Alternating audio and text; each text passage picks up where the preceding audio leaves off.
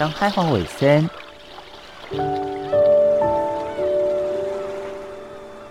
小弟太平洋北等，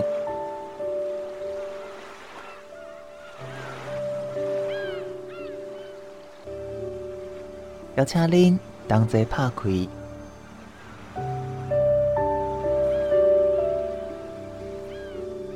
世界的门。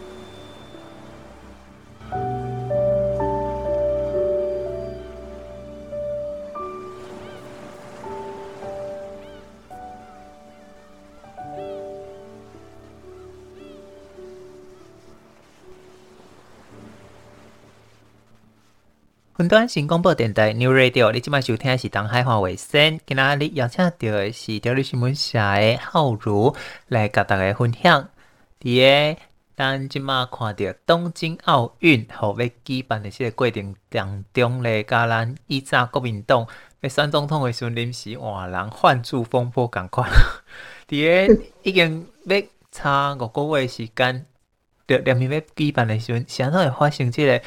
换人做主席的情形咧，这到底其中是政治的操作，还是事实上是另外一种无共款的形式？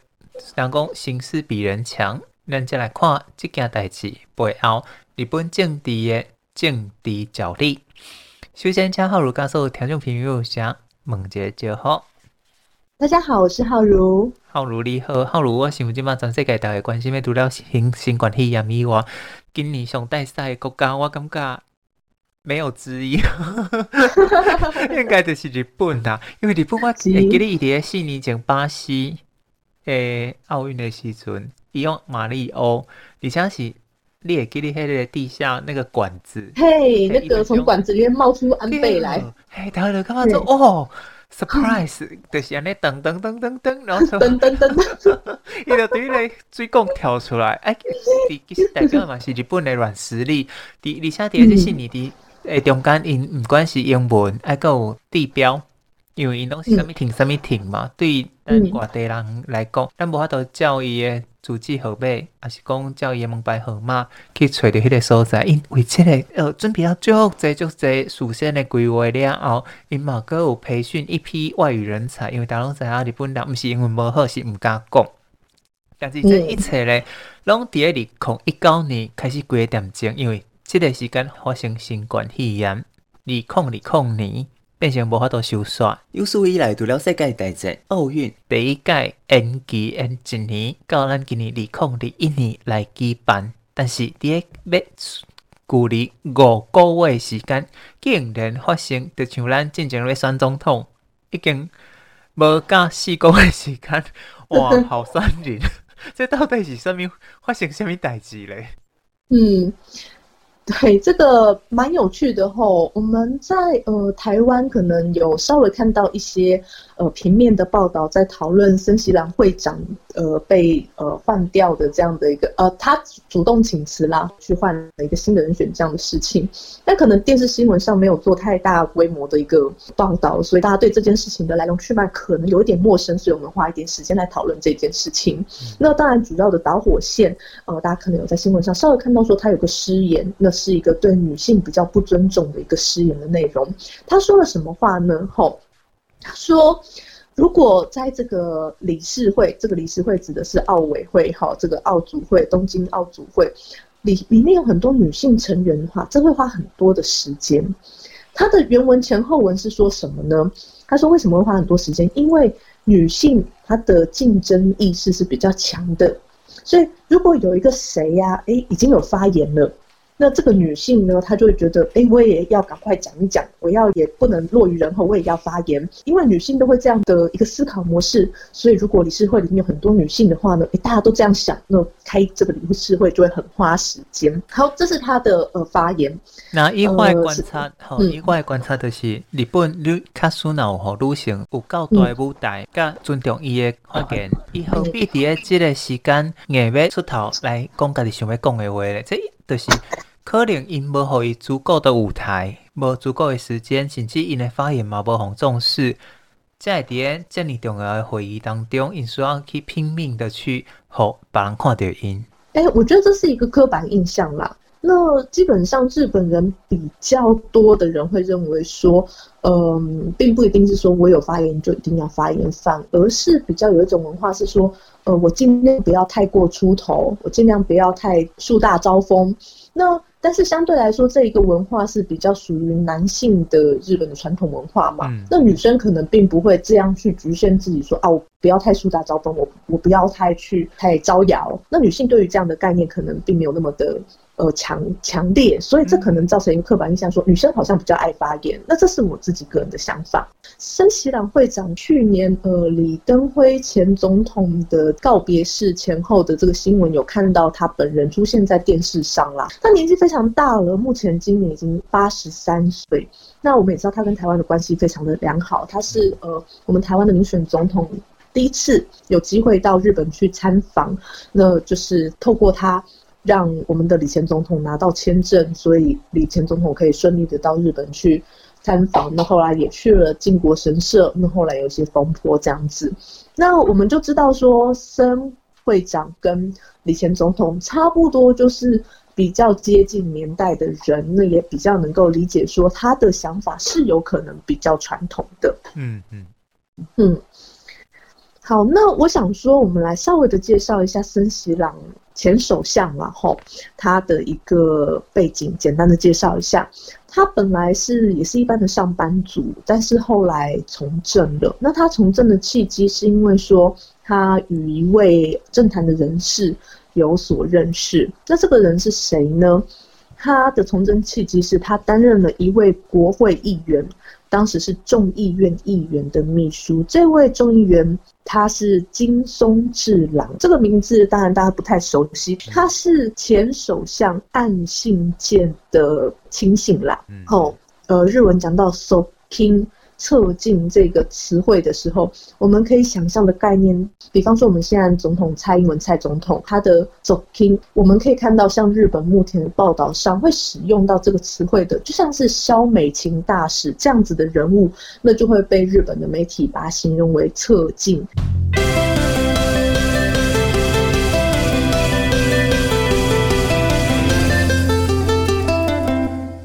好，那安信介大家也知道啊，他们一家出了好几首相啦。比方说他的哥哥不同姓氏啦，叫佐藤荣作这位先生，对他也是呃日本的前首相。另外就是他们家还出了一个安倍晋三，所以这一家出生在山口县的这一个政治世家，我们知道，嗯，这个山口县其实也是日本一个对传统的政治世家出生很多的一个地方，从呃。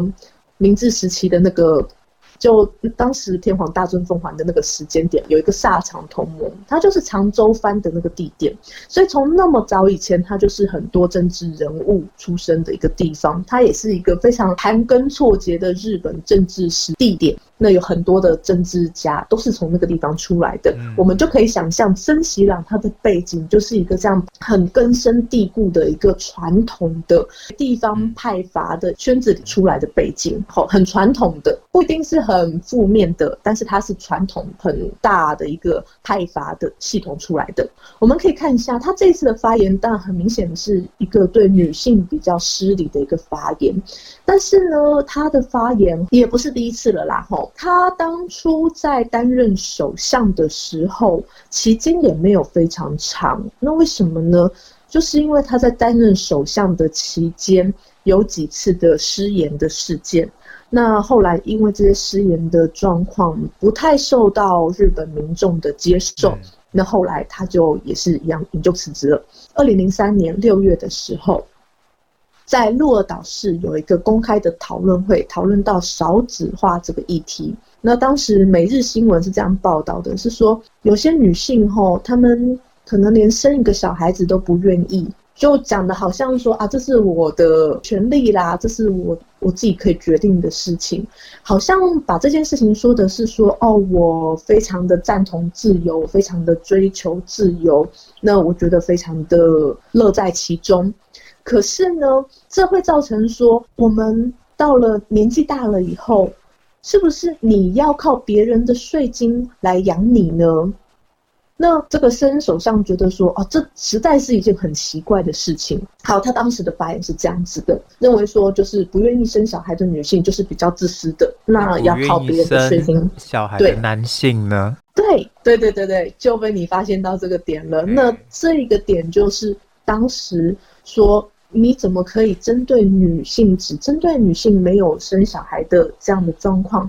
就不认同他自己的生产的权利，不生小孩的权利这样的一个发言，而且你还把人家缴的税金这件这件事情拿来拿来说。哦，纳的税是同款的，重点是是的，查某人爱怀胎十月，嗯，查某人嘛敢去买呢，其他后边伊嘛无付出。更较侪努力啊！像那这所谓这里拢放伫查某人的身躯咧，这很有趣，因为不生小孩的男性其实也是相同的状况吧，啊、对不对？但是他就针对女性。啊、那后来呢？就是另外他曾经有一个发言是呃，在二零零七年的时候，他针对女性说。哎，女性哦，这个好像视野就是很狭窄啦。这句话其实前后文并没有很完整啊，他就是在跟其他人的一个公开的场，有点像是在对谈的状况下说出了这句话。那这是一个呃，在演讲的时候可能有点像座谈会，那跟。当时的滋贺县的知事在对谈的时候 讲出了这句话，那但是对方是一个女性，然后他说女生就是这样，视野比较狭隘啊。这这个这个发言也被朝日新闻报道出来啊。那这个当然就是大家也觉得说，你这样的发言怎么可以作为一个首相去完全没有一个前后的脉络，就说啊女性的视野比较狭隘，这个也是一个非常有争议的一个发言。比如早前有一寡研究，因为讲啊。乌人就是较笨蛋，较懒惰，而且知识阁无够。嘿，这真正是有伫历史当中发生过，但是尾啊去证实，这是社会环境内底互乌人无共款的教育环境，而且因的生活嘛无比别人较好，所以才会变成讲因对代志，毋管是想法还是认知，是无法度像别人共款有遐尼悬的舞台去创造因的可能，啊毋过。两种人的知识其实是共款的，嗯，这出题的是伫社会的问题，你毋是伫个真正查某人比查甫人更较弱。嗯，咱这么来看，森西人基本上就是某种程度上有性别意识是较无完全就，像李登辉伊在红化作老黄灯共款，但是这是因迄个时代受的教育，因对某部分。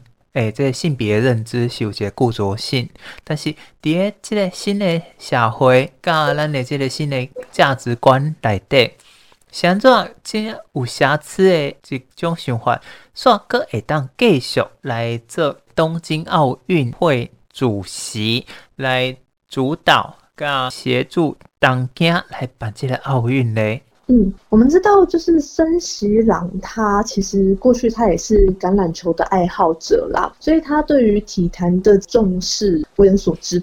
那他与台湾的一个早期的过去日日本时代的一个橄榄球的选手有深交，那这些也是大家所知道。但是最重要的一个点是，他曾经担任过日本首相。那我们知道。办理奥运这样子的活动，它背后牵扯到的不是只有体坛的部分，包含一些嗯，我们要在哪里建选手村啦、或是我们要在哪里办呃大型活动，使用哪些大型场馆，是不是要做一些新的建设，这些都牵涉到非常大规模的利益。还有呢，呃，经费的分配，哪些钱国家出，哪些钱东京都这边出，等等，这些事情，一般的体坛的人是没有办法压得住的。他需要一个曾经有过国家级这样子一个高的层级，才能够完成这么样。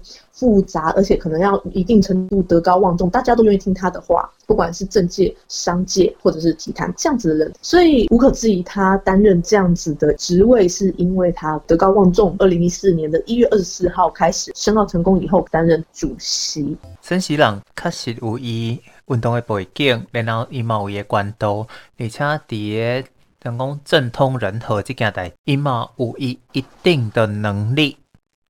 这是因为失言的风波，还速递主动辞职。但是这件失言的风波，主要是因为性别意识的差异跟一般大众的想法有落差。接任的人真出名，嘛是有共款的问题。这嘛使得大家对于接任的这位桥本圣子有足侪无共款的声音。咱歇困一下，咱再来介绍桥本圣子，啥那伊会当接替八十三岁做过首相的森喜朗，来成为新的奥会主席的会长。Our dream is one.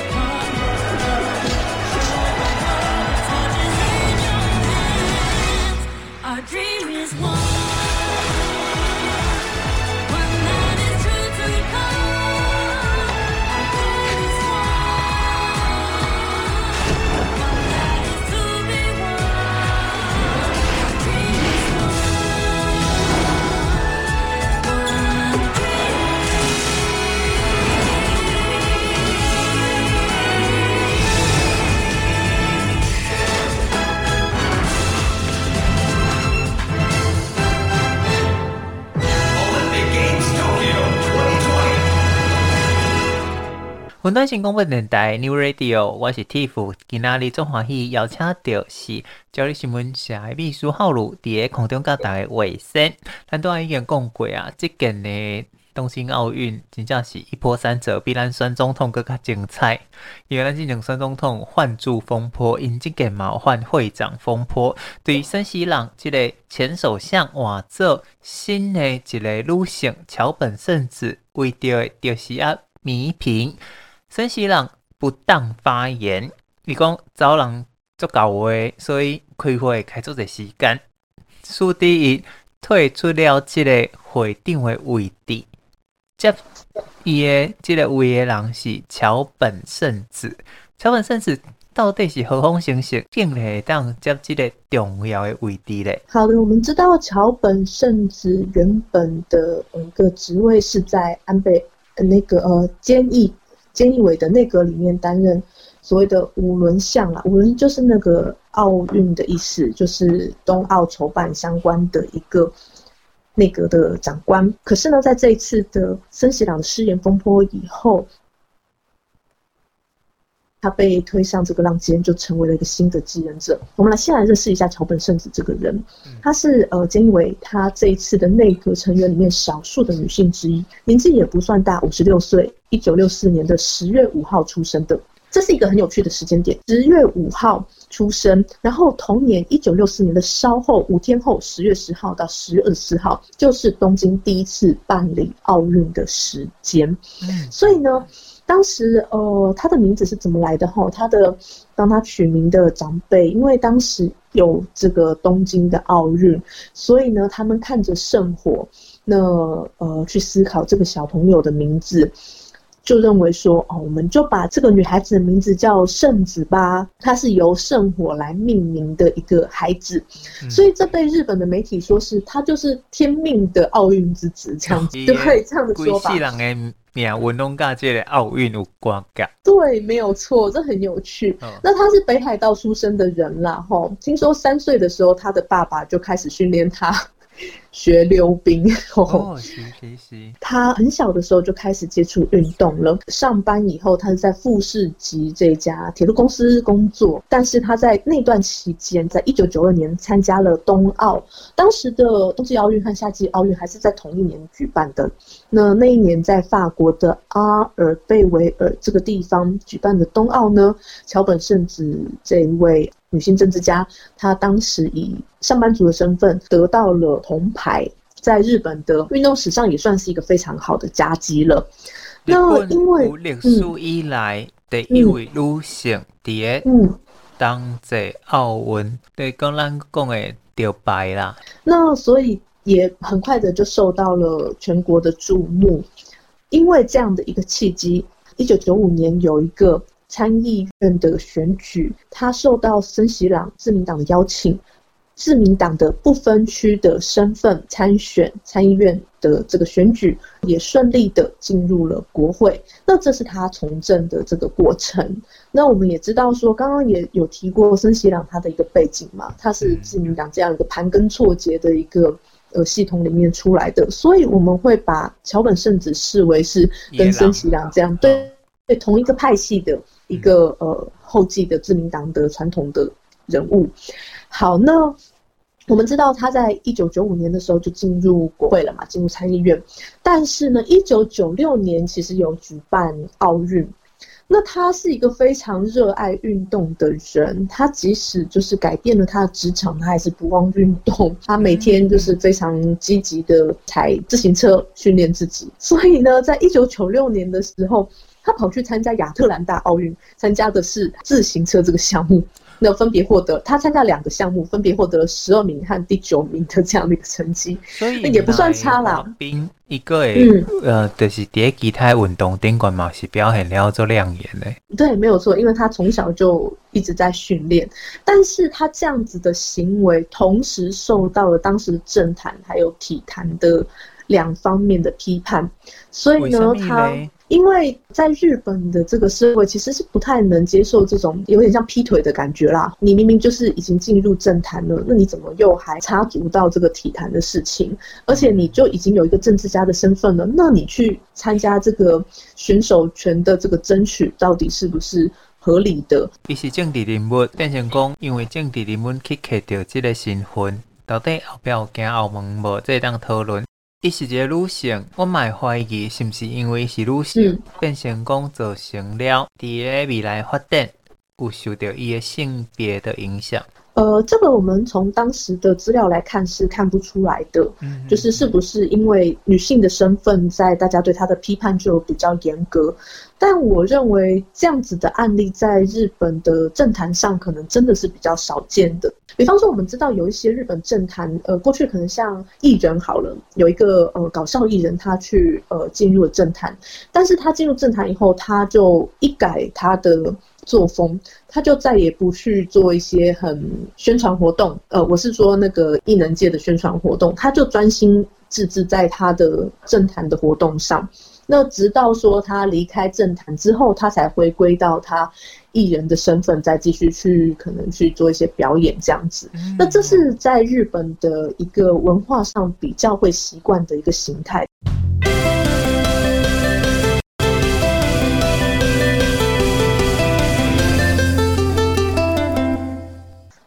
呃，这是桥本圣子他的一个背景啦。那当然，我们刚刚说他他以政治家的身份同时参加体育性活动，虽然受到批判，但是也没有太大的伤害。只不过他就是在参加完那次的亚特兰大奥运之后，他就宣布说：“那我就从呃体坛隐退。”这样子，那大概是一个这样子的收结。嗯。好，那我们接下来要讲到这一次桥本圣子他被嗯。呃拱出来，那呃，媒体关注的重点是什么呢？日本媒体关注的是黑历史，一个性骚扰的疑云。那是在二零一四年的时候，呃，索契冬奥的那个时间点发生的一个事件。那当时呢，索契冬奥嘛，大家知道，就是冬季的活动一定会有他熟悉的滑冰这样子的项目。那在近几年呢，日本非常风行的其实是花式滑冰的项目。嗯，那我想大家一定有听过羽生结结弦这位选手。嗯，那他是近几年日本最最当红也最最受到欢迎的一个。花式滑冰的选手小熊维尼结弦，对，没有错，我连我女儿都非常喜欢他哦。是，今天是绝对公子啊！对对对，长得人又很帅气，然后体态又非常的良好，对，连我连我都是他的粉丝这样子哦。可是呢，我们知道雨生，雨生他今年二十六岁了吼，相对来说，一九九四年出生，算是比较年轻一点的选手。嗯，但是他就是日本最早最最红的一个呃滑冰选手嘛？其实不是，因为在他前面有一个开路者，叫做高桥大辅，一九八六年出生生的，年纪再稍微比这个雨生稍微大一点。他在羽生之前呢，就先在奥运得牌了。那因为高桥大辅在奥运上的活跃，使得这个花式滑冰这个项目本来是一个比较小众的，对一个体育人喜欢的项目。风行成为一个全国性大家都会喜欢的一个活动。嗯，那又因为说这个高桥大辅年轻嘛，对不对？然后一个男性，然后在冰上的姿态又是非常的华丽，又是非常的吸引人的，所以他有非常非常多的女性的粉丝。所以我们可以这样说吼，就是高桥大辅跟羽生结弦，他们虽然在年纪上有一些落差。但是呢，在日本女性的心目当中，她们可能喜欢花式滑冰的这些女性，会有一些偏好支持的对象。那喜欢高桥的人呢，就会觉得啊，羽生这个就是小屁孩啦，对对对，出来出来抢风头的。那高桥的 fans 就会不太喜欢羽生，那羽生的这个 fans 就觉得啊，高桥你都过气了。那个是欧对，然后你又没有比雨生来的强，对不对？对对对，那怎么跟我们家雨生大人比，对不对？这样子，这个就是因为他们两派的粉丝互相的这个呃，有一个很激烈的一个对立冲突的状况，反而又让这种花式滑冰在日本的注目度又更加的提高了，提高到说连体育的相关线。的记者都觉得这种要报花式滑冰的时候很难报，因为他不能写哪一边特别好，或是哪一边特别不好，因为一定会受到对方粉丝的一个攻击。这样子。咱今晚看到的是两个算讲上一个世代跟这个世代，那么讲要比较嘞，应该就是木村拓哉，还跟咱今晚看到的防弹少年，两边的粉丝在那里相争，但是。咧上个世纪的偶像，甲这个世纪的偶像，跟这件被讨论咧奥运会的会长桥本圣子，各有甚物关系咧？但歇困者用完了，就来请浩如甲大家讲这内底的明星。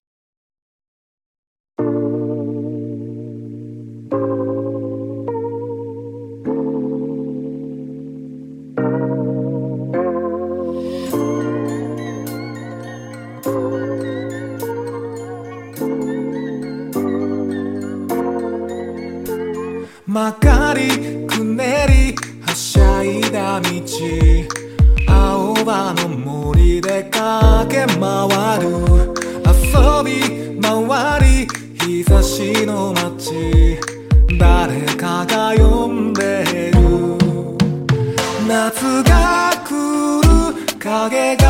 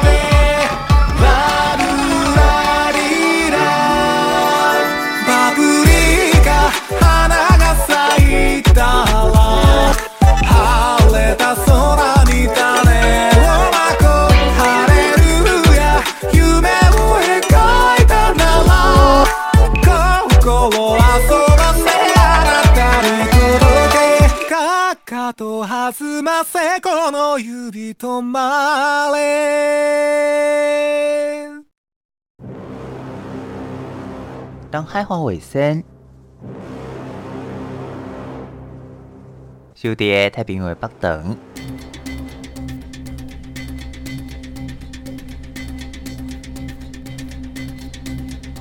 邀请您同齐拍开世界的门。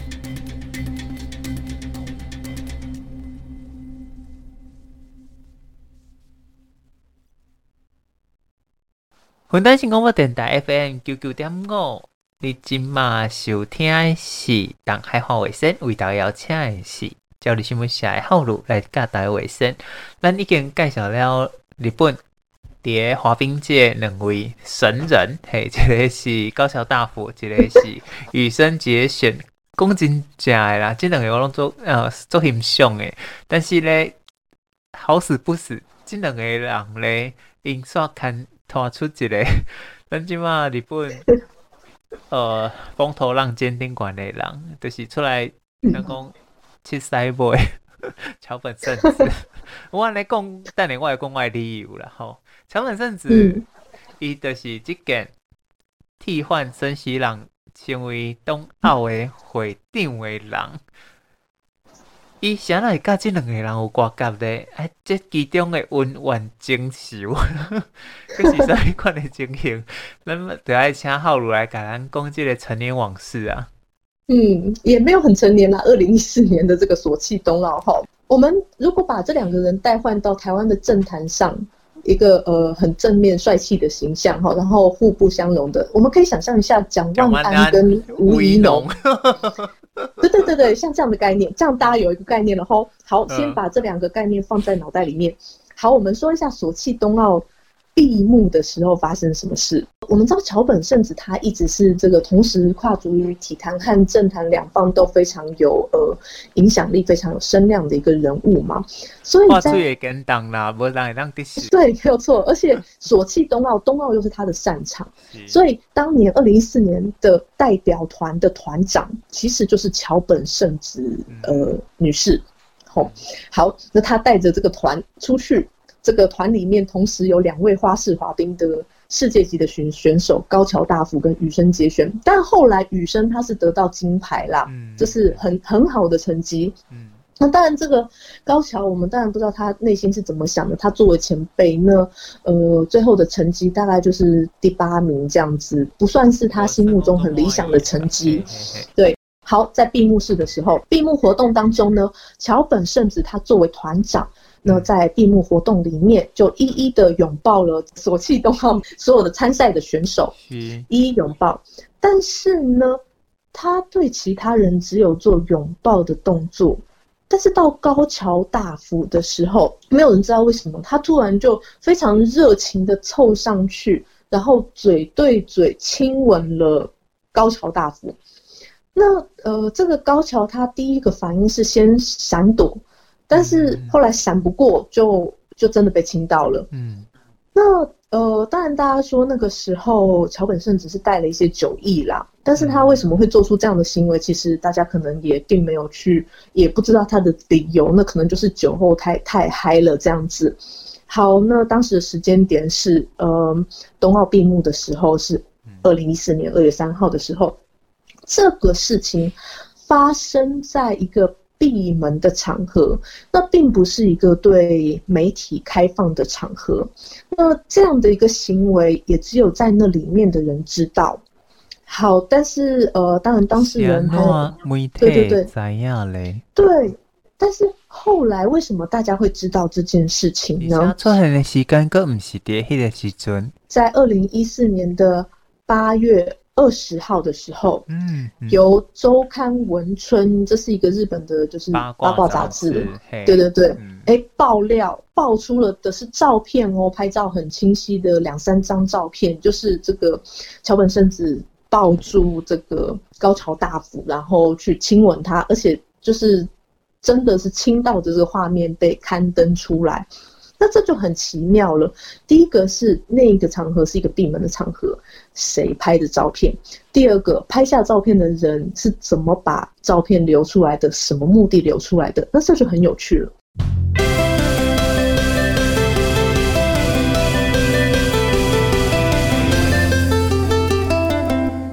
我们来看一下二零一四年的八月这个时间点是什么时间点？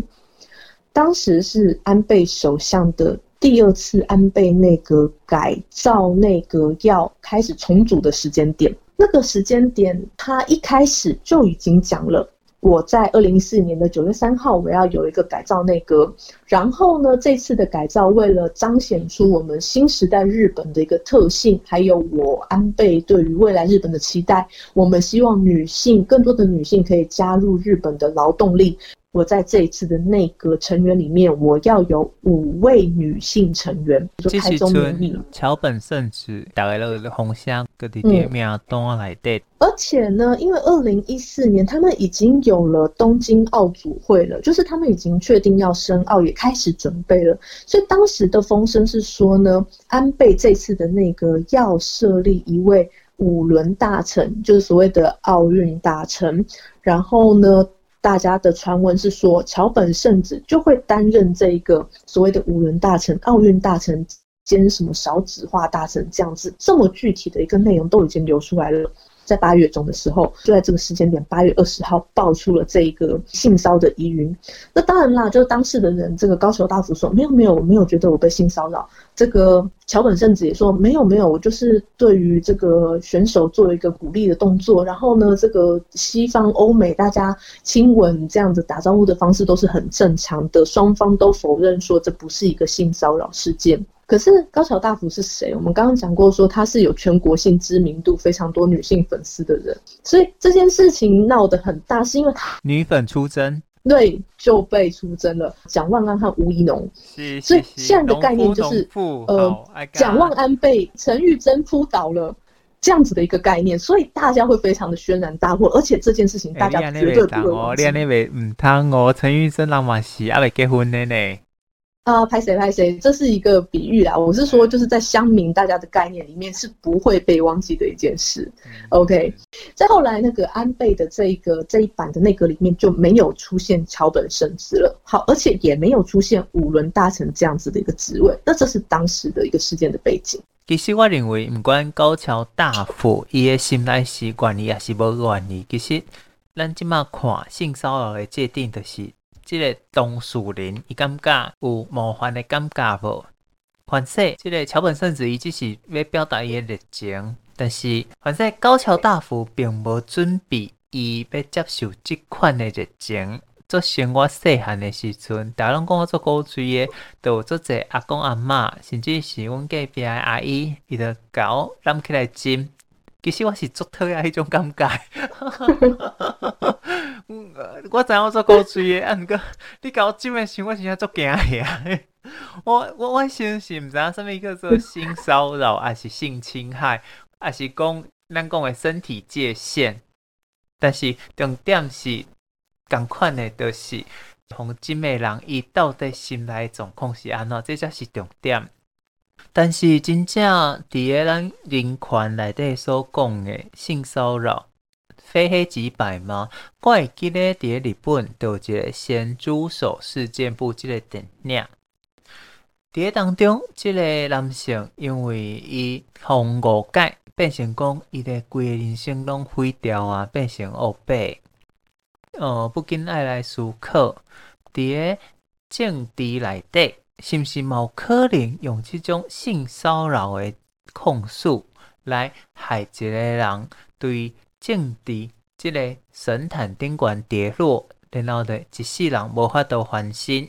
但即马就来看，孙喜朗嘛是因为性别议题跌落神坛，桥本圣子嘛是因为性别议题跌落神坛，这是不是有人设计，也是讲另外一方面是因家己做得来？我嘛想要请浩如来甲大家分享，即两个事件背后是毋是佫有佫较侪政治的算计？好，我们可以看到就是森喜朗的这个部分吼，呃，时间点来看，他是从二零一四年。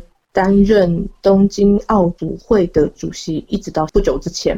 那这个时间点，等于是说，因为二零一三年的九月七号东京申奥就成功了嘛，嗯，等于说大概过几个月，他们就开始筹组的那个很早期的阶段，他就已经在那个位置上了。那刚刚也提过，他会在那个位置上，是因为有很多很多的。呃，权利义务的关系、政治的、经济的、业界的、体坛的等等，都需要一个德高望重的人出来摆平。那他就是那样的一个人，所以他可以一直站到今天。可是今天这件事情哈，我们可以看一下刚刚说的利益是什么样的利益。我们在呃一些资料上可以看到，日本他们估计东京奥运的准备费用大概是三兆日元这样的概念。那但是呢，根据日本银行他们估计的东京奥运应该有的经济效果是三十三兆日元，等于都等于说它可以创造十一倍的经济利益。所以这这表示什么？呃，企业是会去投资的。那所以呢，在这一场活动里面，企业赞助是一个非常重要的一个呃最重要的重点。企业赞助，他们去协助国家筹备这些准备费用，当然不是全部啦，国家出一些，东京都出一些，然后企业出一些。但是因为有这些企业在，所以他们是有发言权的。我们来看一下这次的这个风波后，为什么森喜朗他非下台不可？一开始的时候呢，国际奥委会在森喜朗出面道歉。并且撤回这个性别歧视的发言之后，这个国际奥委会 IOC 他们就说，森主席他已经道歉了，那这个问题应该就是到此为止了。嗯，这是国际奥委会一开始他们要出来灭火哦，在森喜朗对帮森喜朗灭火。可是日本国内的媒体还有海外的媒体，其实大家都没有打算放过森喜朗。是不是森喜朗得失掉日本国内一挂政治的势力呢？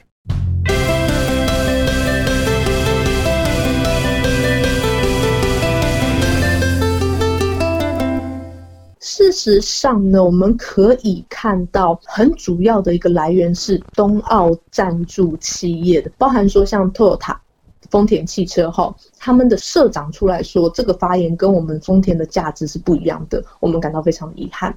然后还有 JR 东日本公司，JR 也是非常大的一个企业，他也是社长出来说，从奥运和帕奥的这个精神来看，这个发言是不适当的，也是大公司，然后。日本生命保险公司，这保险公司啦，可是呢，他们这间公司社里面的员工有九成是女性。他们说，他们对于这样子的一个蔑视女性、违反强调男女平等精神的言论感到十分遗憾。还有 NEC，大家知道 NEC 是日本电器公司，在世界各地都是很大的一个这个日商号，在台湾也有很大的据点。说森喜朗的言论违反了冬奥的愿景、多样性及和谐。OK，我们看到什么呢？就是很多赞助冬奥的企业，他们接到了消费者对这个言论的抗议，所以企业也出来反对这个呃抗议这样子的一个言论。所以最直接的一个导火线就是企业有赞助的这些企业，他们的声明呢是反对森喜朗这样的歧视言论的，而且不打算放过他的。所以呢，后来在这个 IOC，他们不得不转向了。所以他们从一开始的灭火声明说，哦，这个应该到此为止，改改成说，孙主席的这个发言是不适当的，这跟 IOC 还有这个奥林匹克的这个改革议题呢是互相矛盾的，这个是很大的转弯哦，就是一开始是灭火，但是后来变成一个批判的一个态度，这是非常大的转弯。我们可以看到的就是跟这些企业是有关系的，但是只有这样而已吗？这是他下来的一个很重要的原因，没有错。但是还有一个部分是，到底东京奥运是不是可以顺利举办成功？这件事不是只有影响到日本的呃体坛而已，它还影响到内阁的声望。如果今天东京奥运可以顺利举办完成的话，那等于是。把这一笔功绩加在菅义伟内阁的头上，诶，安倍做不到的，我今天把它推动完成了，菅义伟绝对会加分，他的声望会上升，他的民调会提高。但是如果这个冬奥办不成的话，菅义伟大概就没有下一次了。讲到这先甲听众朋友补充一下，目前菅义伟在日本的支持度是百分之三十八趴。二零二一年就是今年第一十月时阵，要来举办众议院的国会议员选举，到时阵嘛影响菅义伟这个首相的位是不是坐稳无？嗯，所以这个冬奥的举办，等于是在日本政坛上的菅义伟的攻防战。对于拔尖派来说，他们是一定要把攻下来的。今年有什么事情呢？今年是选举年，日本的很重要的选举年，有两个选举，一个是七月四号的都议会选举，嗯、一个是呃秋季有一个对他们的上议院的一个改选，同时都在今年举办。所以奥运到底办不办得成？剩下短短的期间的这一段时间。这会影响，直接的影响到选举的结果，所以呃，这件事情已经不单纯是一个失言事件，它其实背后牵扯到的是很复杂的经济利益，还有政治上的权力分配的问题。所以为什么森喜朗他非下来不可？因为他已经让这些人有了一个可以把他拉下来借口，所以呢，除了他自己下来之外，他的继位者也会是一个很重要的角色。那为什么桥本圣子可以胜出？就在于说桥本圣子和首相菅义伟，还有呢，我们刚刚说的奥组会的副会长、他们的事务长等等的利益都是完全一致的。那有谁不喜欢他呢？小池百合子，东京都知事，他并不希望跟桥本圣子。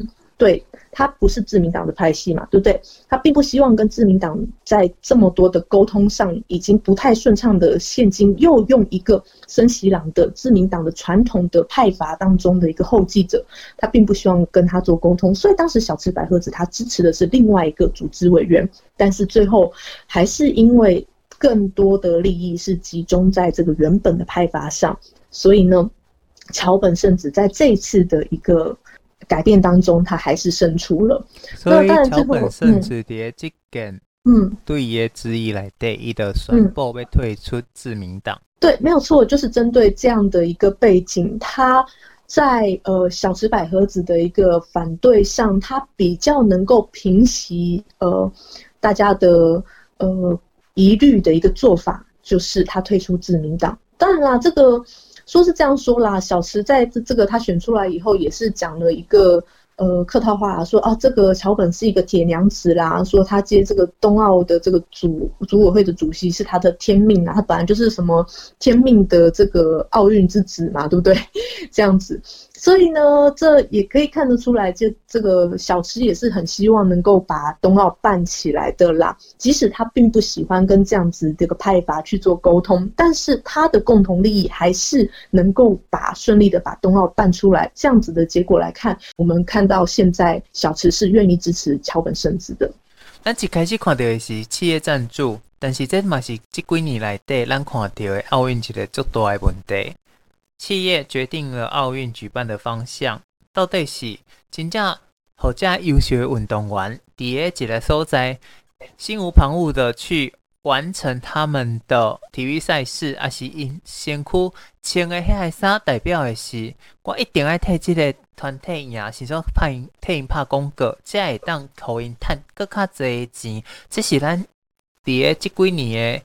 奥运内底看到诶一个足奇怪诶现象。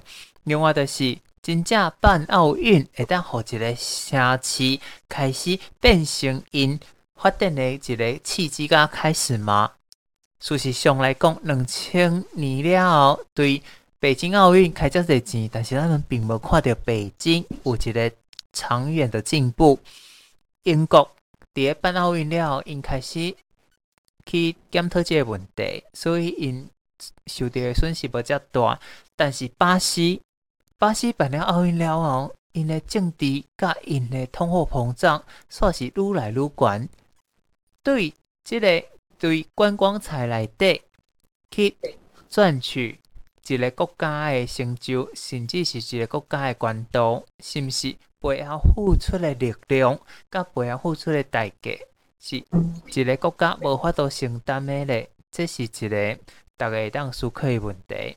嘛，希望大家嗯，更加用认真的思考去帮助咱这优秀的选手甲运动员，互因有一个真好的发展，嘛有一个足好的舞台。背后有无遐侪政治阴谋？最后我想要讲的，是我感觉桥本圣子是出来打赛七赛尾，因为毋管东京奥运办也是无办，对伊来讲拢毋是一件简单的代志。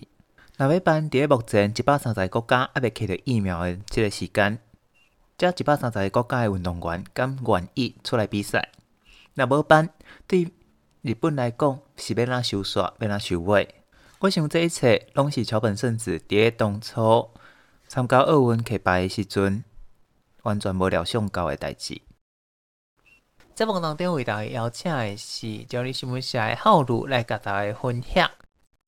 毋知浩如你对今年是毋是会当办有啥物款的想法咧？我认为最后还是会办，但是时间是不是今年，其实我也没有把握。但是会办这件事情，我认为日本人来说啦。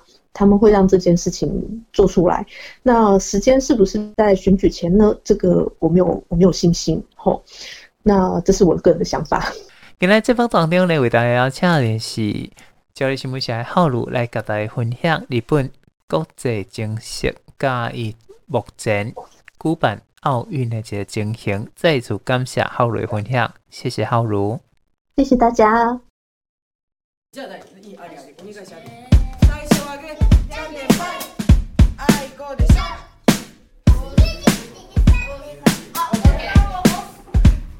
弯弯。